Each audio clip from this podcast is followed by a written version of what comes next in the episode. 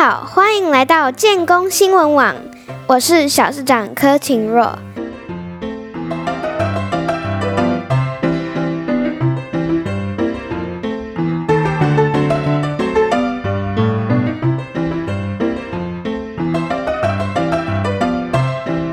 首先带你关注国际新闻，等一下的有奖征答题目会在新闻中出现哦。这则新闻是有关连龙虾都懂社交距离的报道。维持社交距离 （social distancing） 是指我们需要与其他人保持一定的距离，以防范传染病的传播。在美国佛罗里达礁岛的一个浅礁上，一只年轻的眼斑龙虾刚刚结束夜间觅食。在享用美味的软体动物后，回到它狭小巢穴的家。龙虾通常会住在相同的岩石缝隙，但是今天晚上有另一只龙虾偷偷溜了进来。这只新来的龙虾看起来不大对劲，它尿液中的化学物质闻起来不太一样。健康龙虾会透过嗅觉来找出生病的同伴，它应该是感染了眼斑龙虾病毒第一型。因此，刚刚回家的健康龙虾看起来很紧张。尽管能躲避掠食者攻击的巢穴并不好找，这只龙虾还是退出它原本的家，逃入开放水域。以远离这种致命、恐怖的病毒。野生动物没有疫苗可以使用，但是可以借由行为来预防疾病。除了龙虾之外，还有许多动物，包括猴子、鱼类、昆虫及鸟类，也能观察四周生病的同伴，回避它们，或者与它们保持距离。有关这篇报道的更多资讯，请参考二零二零年十一月的《科学人》杂志。再来播报第二则新闻，是有关一棵因为鞋子而有名的无花果树。英国林地信托慈善基金会最近公布二零二零年度树木的十大入围者，被提名的树木。大多是因为美丽的外形或是高龄，但有棵无花果树却是因为鞋子而入围。这棵挂鞋树 （The Shoe Tree） 位在于英国东部的西顿公园，原本就小有名气，因为当地的学生收到考试成绩单或是入学的合格通知后，会将鞋子丢上树。至于这个惯例从何时开始，居民也说不清楚。这个行之有年的票选活动，最主要的目的是促进人们对树木的兴趣。现在为你播报国内新闻。第一则新闻是有关新冠肺炎 （COVID-19） 的防疫措施。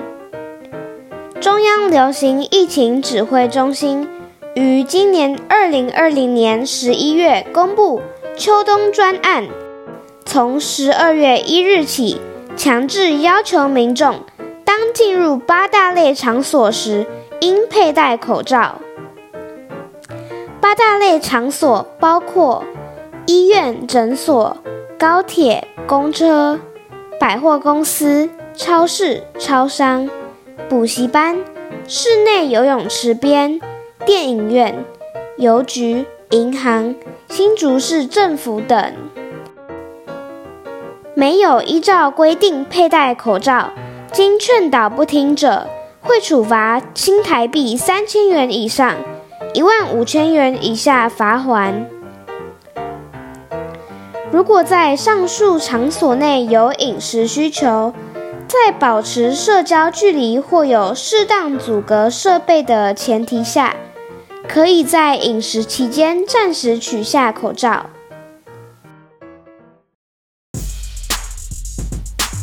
你注意到了吗？最近在新竹女中附近的行人交通号志灯出现女生造型的小绿人，不止穿起裙子，还绑起马尾。原来这是新竹市政府为了宣导交通安全设置的，提醒我们别再划手机，要抬头注意路况哦。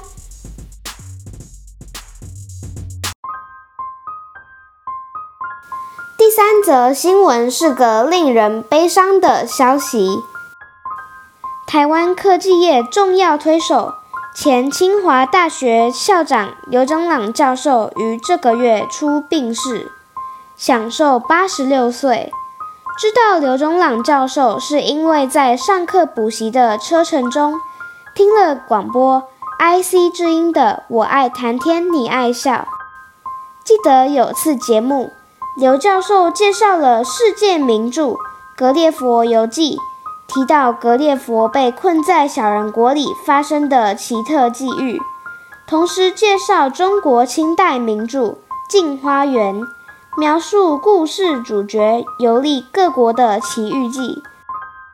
后来我研读了《镜花缘》，认识百花仙子，沉浸在神魔的奇幻世界。在这里向大家推荐刘忠朗教授的书籍，相信你可以和我一样，从中获得心知与宝藏。现在进行快问快答，今天请到一位特别来宾。大家好，我是来自奇迹星的 Snoopy。我们来看看他能答对多少题目呢？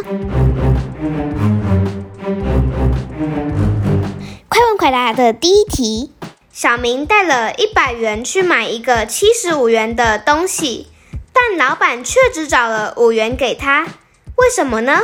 五、四、三、二、一，答案是什么呢？因为老板的数学不好。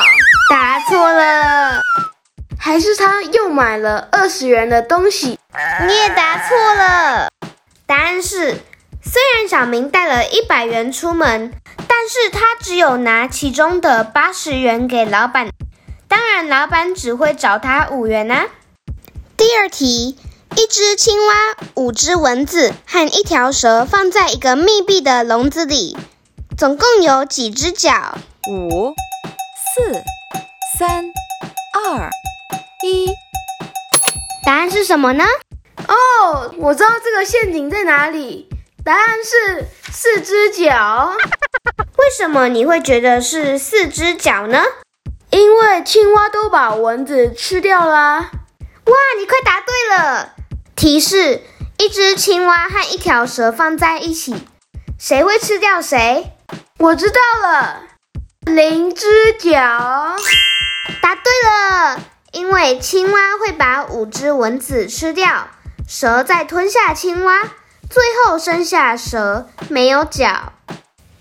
第三题，一个农夫养了十头牛，为什么只有十九只脚？脚是牛头上面的角。五、四、三、二、一，答案是什么呢？因为有一只脚断掉了吧？还是因为有突变的牛啊？答错了，要公布答案吗？来点提示好了。有一只牛是特别的牛，我知道了，因为有一只是瓜牛。哎呀，答错了，公布答案好了。答案是因为其中一头是犀牛。最后一题，小丽不久前参加了一次游泳比赛。当天，他和参加比赛的所有运动员握了一次手。他记得一共握了十次手。请问有多少运动员参加比赛？五、四、三、二、一。答案是什么呢？哇，这次的快问快答都是数学题，搞得我头好晕啊。嗯。是不是有十个运动员参加比赛呀？不对不对，是不是十一个啊？恭喜你答对了！因为小丽一共握了十次手，所以有十个运动员，她自己也要加进去，所以十加一等于十一，总共有十一个运动员参加比赛。快问快答到此结束，我们下次见，拜拜。接下来公布上次有奖征答题目的答案。第一题题目是：二零二零年的大规模领航鲸搁浅事件是发生在哪一个国家？答案是三，澳洲。第二题有奖征答题目是脑筋急转弯的问题。两对父子去买帽子，一人买一顶。